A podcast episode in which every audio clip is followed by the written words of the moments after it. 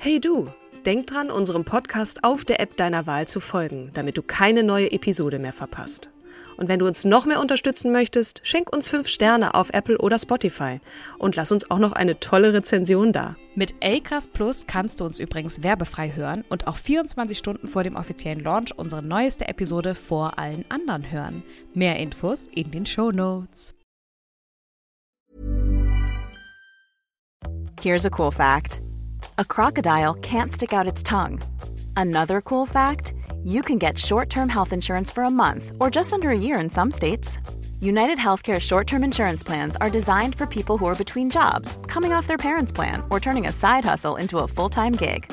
Underwritten by Golden Rule Insurance Company, they offer flexible, budget-friendly coverage with access to a nationwide network of doctors and hospitals. Get more cool facts about United Healthcare short-term plans at uh1.com.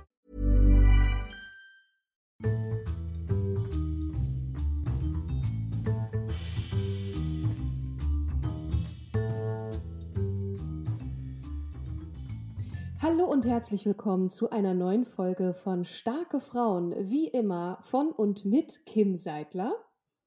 Und Katrin Jakob. Hallo Kim, grüß dich. Hallo Katrin. Welche Frau hast du mitgebracht heute?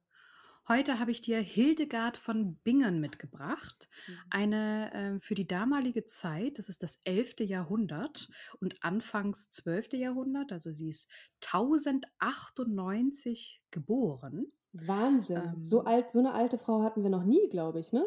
Oder? Hatten wir wirklich noch nie. Nee, Mhm. und ehrlich gesagt war mir Hildegard von Bingen auch gar nicht so präsent. Also präsent ist der Name, aber gar nicht, dass es schon so, also dass diese Dame schon äh, vor so vielen Jahren gelebt hat und damals schon, ja, emanzipiert, gebildet und eine der ersten Wissenschaftlerinnen, Kräuterkundlerinnen, Ernährungsexpertin und Volksheilige war. Wow.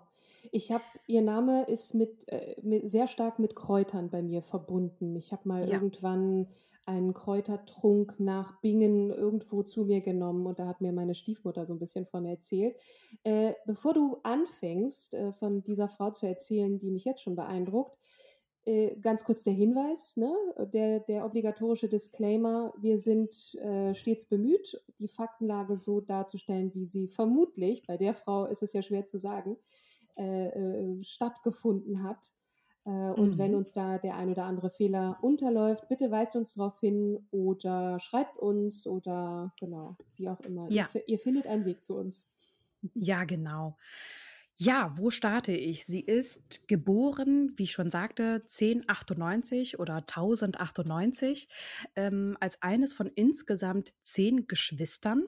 Ihr Geburtsort, äh, noch der genaue Geburtstag, sind ähm, nicht bekannt. Mhm. Und sie soll als Kind recht kränklich gewesen sein und schon unter ihren äh, ja, berühmten Visionen gelitten haben.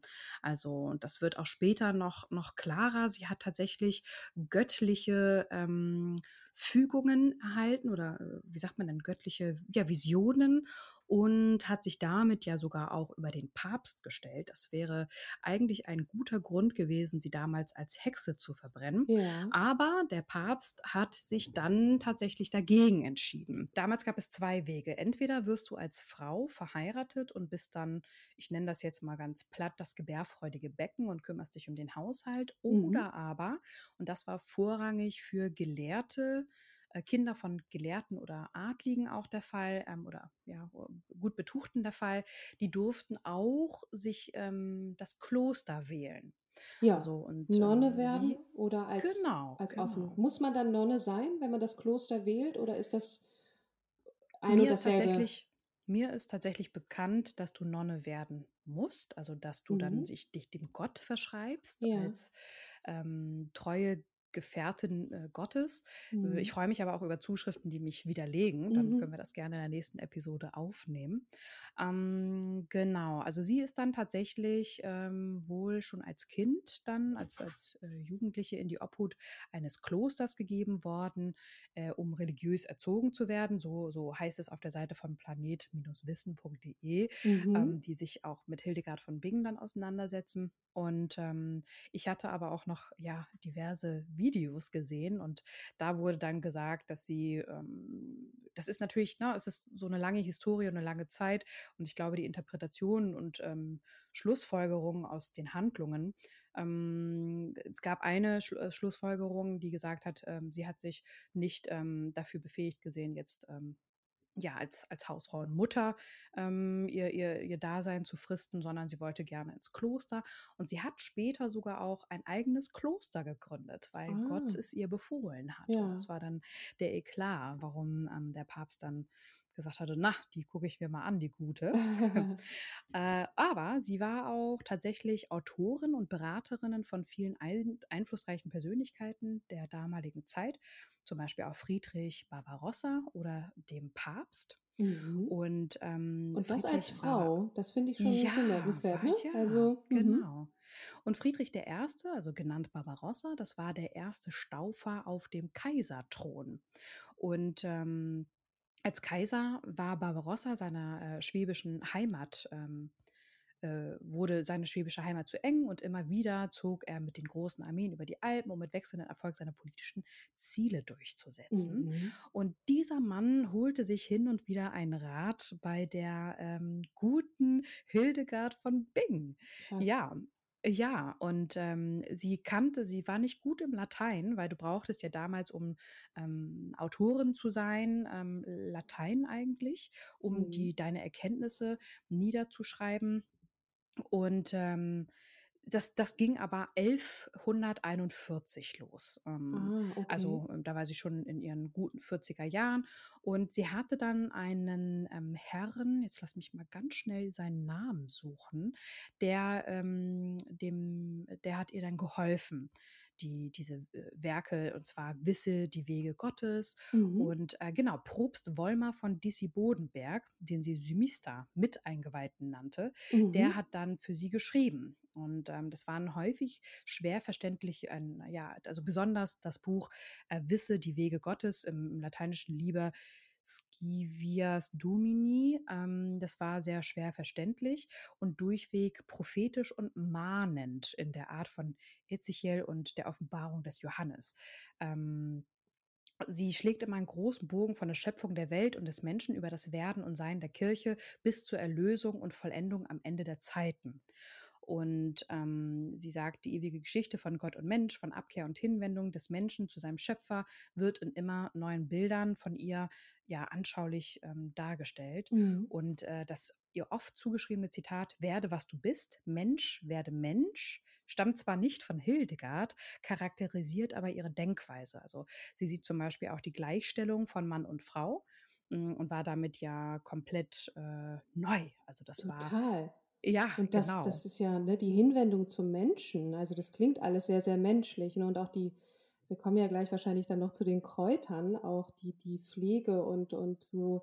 Ähm, Genau. das, das, das ist ja alles sehr humanistisch quasi. Ist ja so ein bisschen weg von diesem ergebenen dem Gott gegenüber. Deswegen finde ich das so bemerkenswert, dass der Papst äh, sie, sie anhört und, und das als Frau. Also das ist schon, das ist schon revolutionär, möchte ich fast sagen.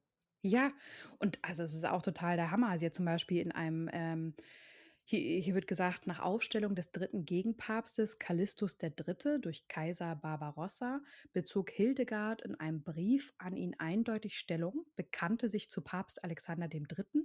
und schrieb freimutig, gib acht, dass der, Kö dass der höchste König dich nicht zu Boden streckt. Und äh, 2006 hat Papst Benedikt der ähm, 16 auch in einem Fernsehinterview Hildegard von Bingen gelobt und gesagt, ja, der, sie hat kraftvoll protestiert gegen Bischöfe und Papst. Und ähm, sie hat dann auch zum Beispiel einen exkommunizierten Edelmann, ähm, der sich aber mit der Kirche wieder ausgesöhnt hatte, auf dem Klosterfriedhof Rupertsberg bei Bingen in geweihter Erde begraben. Und der Bischof von Mainz hatte damals verlangt, dass er ausgegraben und auf den Schandacker geworfen werden solle. Und Mhm. Hildegard hat aber gesagt, ähm, nein, ich, äh, ich, ich, ähm, denn die Gerechtigkeit stehe über dem Gehorsam.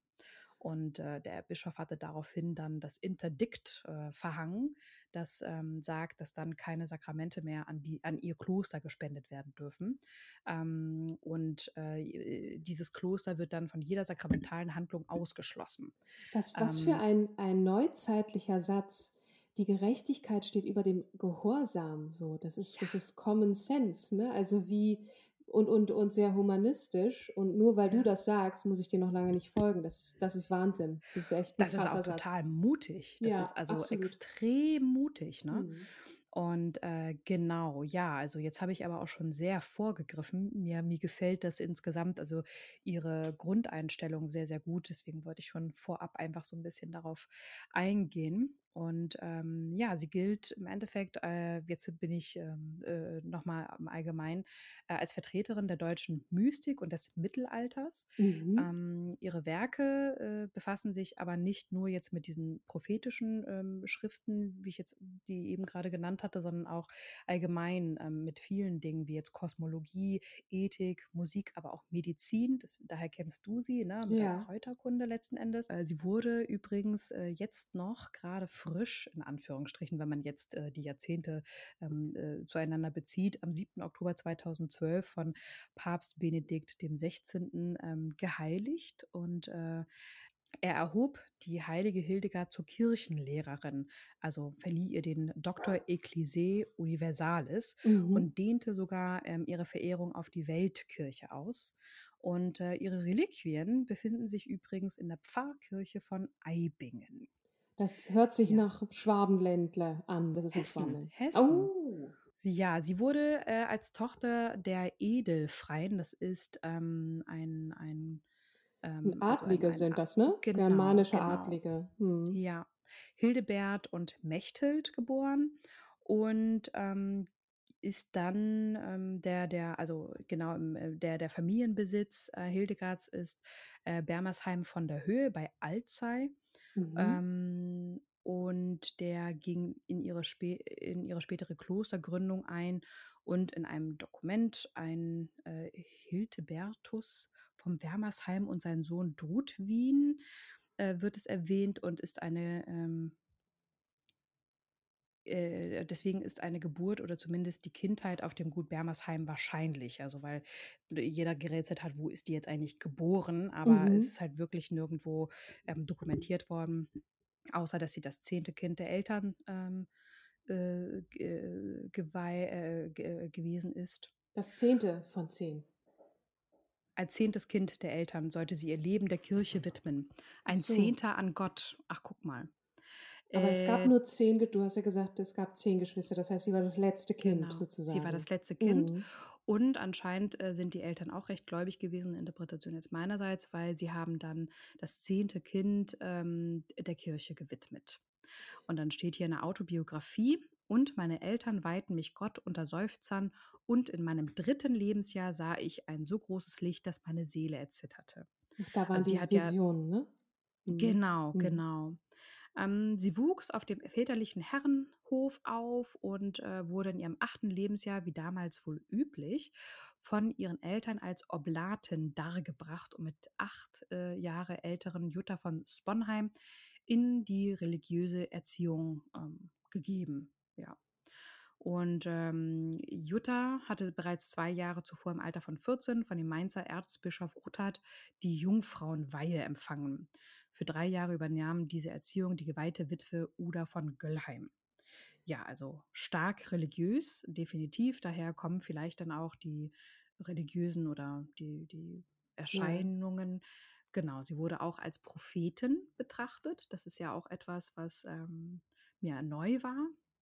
Ja. Und also die war ziemlich ja. vieles, ne? Also der ja. Prophetin, äh, Heilige, gut, jetzt auch erst seit, seit äh, bummelig sieben Jahren oder, oder acht Jahren, ne? Aber mhm. auf jeden Fall eine ganz hoch angesehene. Ähm, mhm. Und was mhm. hat sie prophezeit? Das ist jetzt so die Frage. Wenn sie Visionen hatte, dann ist sie, dann, dann äh, hat sie ja in die Zukunft gesehen oder wie hat man das zu verstehen?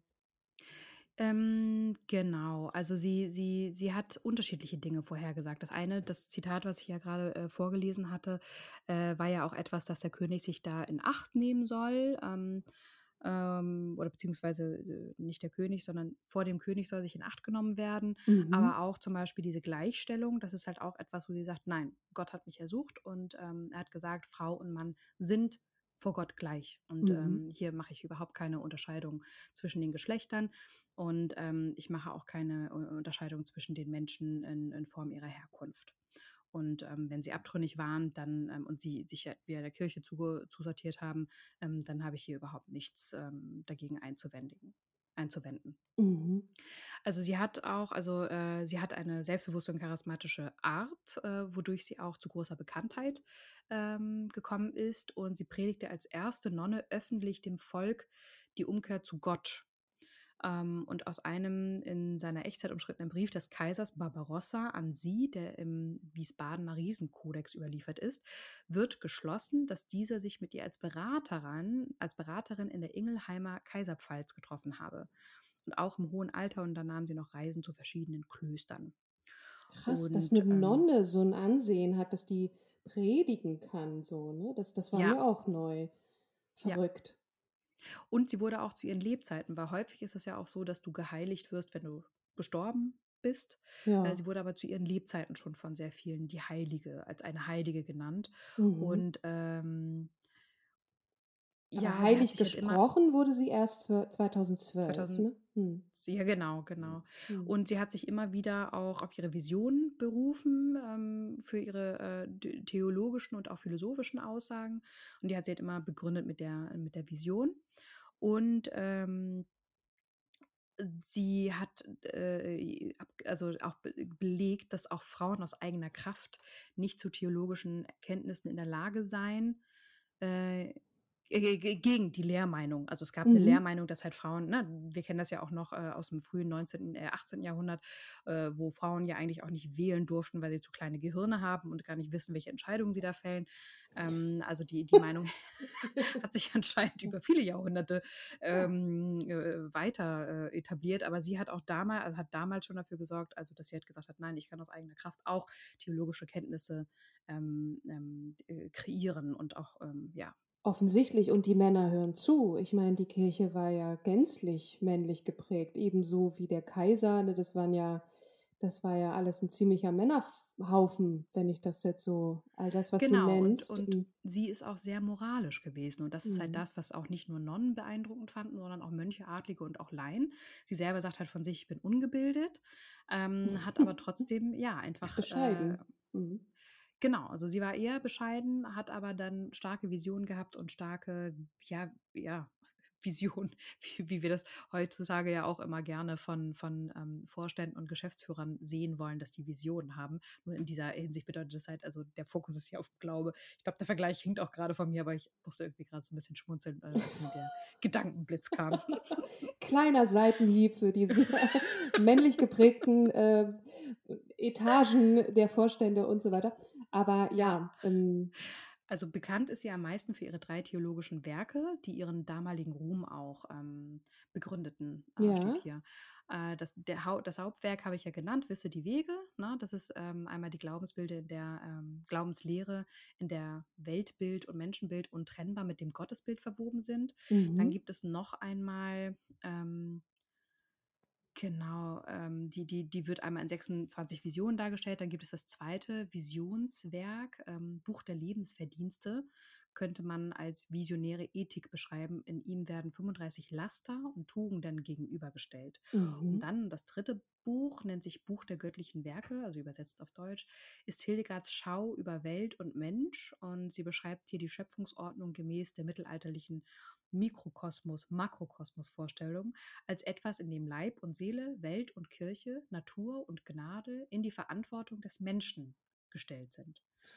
Das Und ist krass. Das ist wirklich krass. Also wenn ich, wenn ich das jetzt mal, das ist ja fast so ein bisschen Ja. auch äh, der, der, der, der, Vor, die, das Vorwerk vielleicht zur Evolutionsbiologie, aber vielleicht wage ich mich da auch sehr aus dem Fenster, ne? die Natur zu verstehen, das ist ja auch eigentlich Blasphemie. Das geht ja jedem Ja. Gott. Ne? Das ist jetzt nicht nur Wille Gottes, sondern der Mensch ist in der Verantwortung oder der Mensch aus sich heraus in seinem Glauben agiert und es ist nicht nur Gottes Wille, das ist echt revolutionär. Vielleicht verstehe ich das auch nur nicht richtig, aber ich finde es gerade total krass, was du sagst, dass die das es, so ja. kundgetan hat. Also Wahnsinn. Ja, man muss auch nochmal, ich, ich kannte den Begriff ich Homo signorum nicht. Ähm, das ist so eine Art bildliche Darstellung ähm, der, äh, eines Konzeptes, ähm, wo auf äh, der, der vormodernen, auf Astrologie basierenden Medizin, die den Regionen des menschlichen Körpers die zwölf Tierkreiszeichen und deren Einfluss zuwies.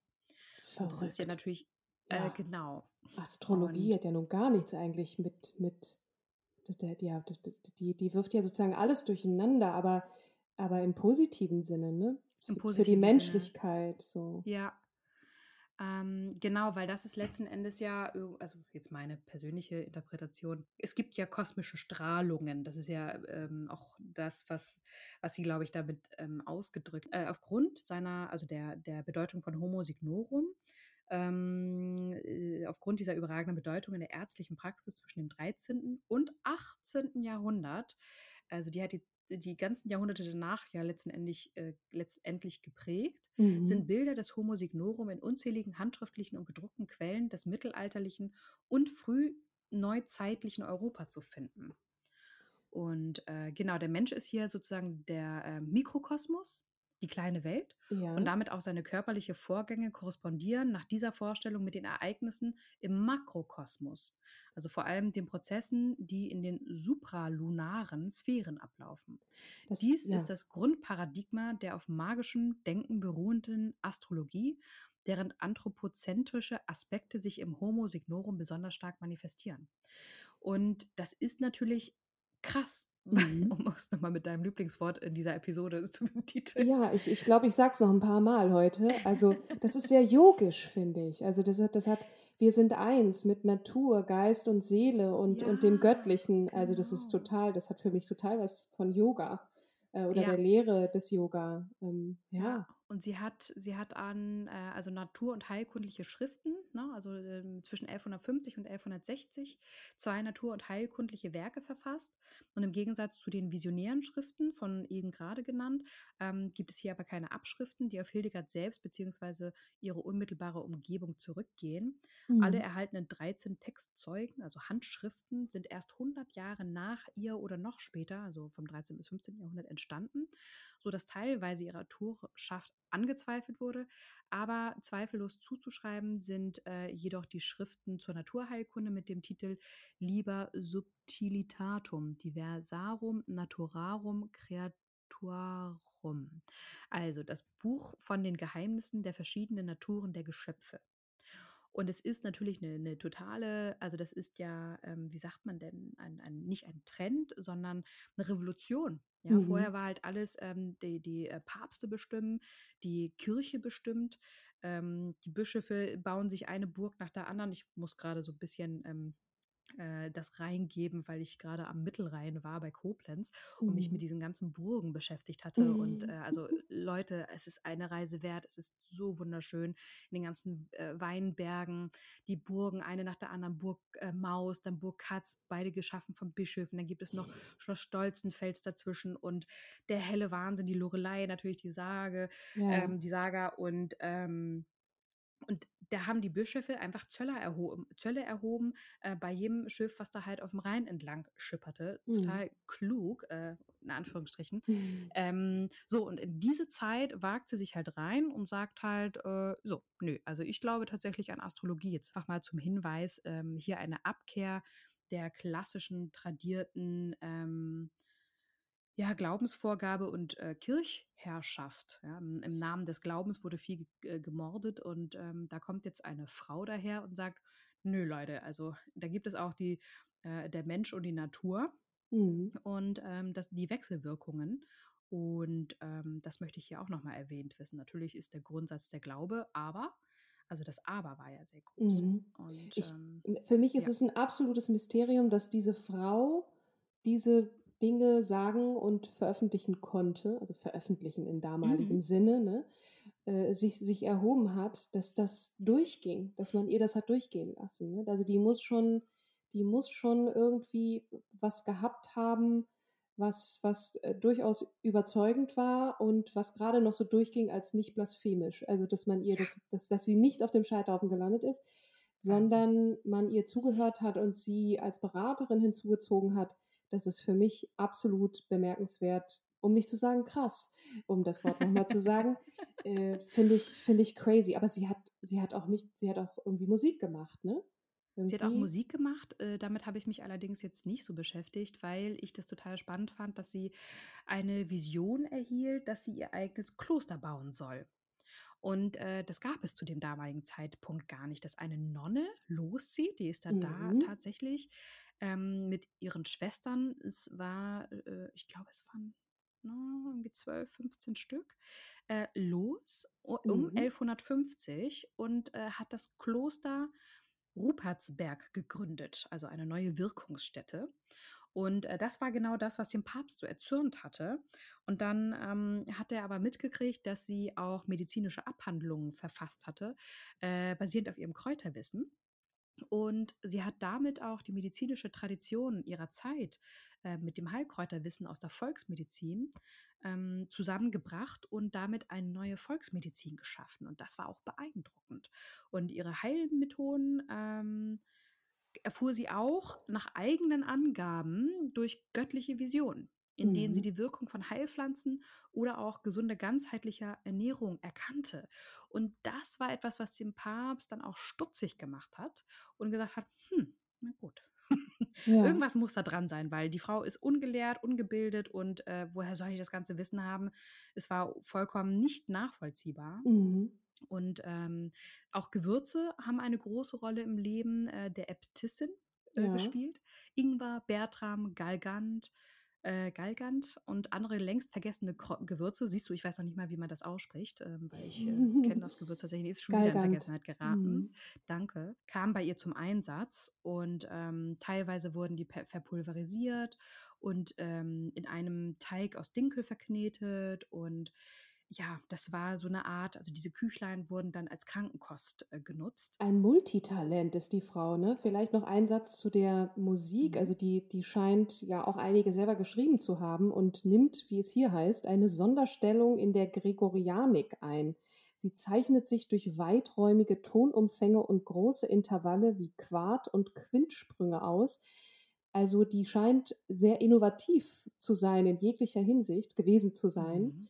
Und ähm, ja, das äh, vielleicht noch so als Ergänzung, dass diese Frau unglaublich viele Talente hatte und die auch ausleben durfte. Also das finde ich bemerkenswert und ich muss auf jeden Fall mehr über sie lesen. Das hat mich jetzt gerade, also diese, dieser Bezug zum Yoga, der hat mich jetzt gerade beflügelt, mehr über sie zu erfahren. Ähm, Ja. Krass. Da war es wieder. Und genau, also sie hat, sie hat äh, die, die und die Seelsorge noch, äh, die hat sie halt vor allem beim Klerus äh, geleistet, der damals zu verweltlichen drohte, steht es hier. Mhm. Äh, alle, die ein Vorsteheramt zu verwalten hatten, warnte sie vor Härte und empfahl Barmherzigkeit und Maßhaltung. Und ähm, in Köln sprach sie öffentlich zum Klerus. Die Predigt ist erhalten. Äh, Mhm. Doppelpunkt, Anführungsstriche unten. Ihr seid eine Nacht, die Finsternis ausatmet und wie ein Volk, das nicht arbeitet. Ihr liegt am Boden und seid kein Halt für die Kirche, sondern ihr flieht in die Hölle eurer Lust. Und wegen eures ekelhaften Reichtums und Geizes sowie anderer Eitelkeiten unterweist ihr eure Untergebenen nicht. Ihr solltet eine Feuersäule sein, den Menschen vorausziehen und sie aufrufen, gute Werke zu tun. Zitat Ende. Das ist, das ist, äh, ja. Stell dir vor, ne, da wird jetzt nicht einfach nur Vertreter Gottes auf Erden, die dann von oben sagen, ihr müsst jetzt das und das machen, sondern ihr, ihre Einstellung ist ja, ich, wir geben euch das Handwerkszeug, gute Menschen zu sein. Das ist ja eine ganz andere Herangehensweise, eine Mhm. ganz andere Philosophie von, soweit man das sagen kann, Philosophie, ne, oder Interpretation von Glauben und Religiosität. Das ähm, finde ich, finde ich großartig. Das ist wirklich so in das Gesicht der Kirche zu sagen, guckt euch das an, es geht nicht um Reichtum, es geht um die Menschen, es geht darum, gute Menschen zu sein. Und Mhm. ja, Da kriege ich ein bisschen Gänsehaut, muss ich sagen. Du, habe ich auch gerade Mhm. gekriegt. Also äh, ich kann wirklich ähm, mich herzlich bedanken ähm, bei, für die Einreichung von Hildegard von Bingen, Ja, ähm, die wiederholt auch eingereicht wurde von mehreren und wir nun schönerweise dazu gekommen sind, sie einmal ja vorzustellen. Recherchiert weiter. Das ist eine ganz, ganz tolle Frau, die, die wir hier jetzt gerade in unserem Podcast sichtbar machen konnten. Und es gibt noch so vieles mehr über sie zu erzählen. Ich denke, dass dies jetzt aber für die Episode reicht, um einmal den, den Impuls zu zu geben. Mhm. Genau, den Impuls zu setzen, ist auch sehr schön. Macht weiter, ihr Lieben da draußen. Genau. Und schon so viele nette Worte haben uns Ja. erreicht. Ähm, das, das, ist, das tut immer gut und auch immer wieder natürlich die Tipps von euch sind Gold wert. Danke. Wen stellst du mir nächstes Mal denn vor? Hui, da muss ich mal ganz kurz in mich gehen. Ich äh, möchte gerne eine Frau vorstellen, die nicht nur Daniel vorgestellt hat, sondern noch eine andere Zuhörerin von uns, nämlich Antoinette Brown Blackwell, die erste Mhm. ordinierte Pastorin der Neuzeit und äh, eine, ja, engagierte US-amerikanische Frauenrechtlerin. Insofern, ich freue mich aufs nächste Mal und äh, ja, bleibt gesund und munter Und- da draußen. Ja, Und wir haben, wie ihr bestimmt festgestellt habt, ähm, neue Schnitttechniken ausprobiert.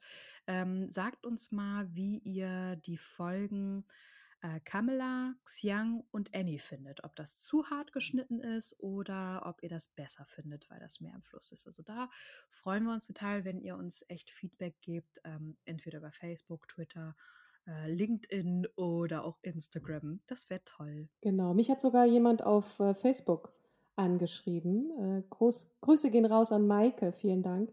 Äh, genau, ihr findet den Weg zu uns. Wir freuen uns von euch zu hören und ich sage nochmal Danke fürs Zuhören und dir und bis zum nächsten Mal.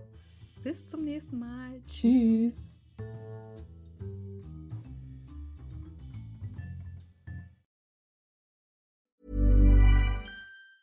Hey, it's Danny Pellegrino from Everything Iconic. Ready to upgrade your style game without blowing your budget? Check out Quince. They've got all the good stuff shirts and polos, activewear, and fine leather goods, all at 50 to 80% less than other high end brands. And the best part? They're all about safe, ethical, and responsible manufacturing. Get that luxury vibe without the luxury price tag. Hit up quince.com slash upgrade for free shipping and 365 day returns on your next order. That's quince.com slash upgrade.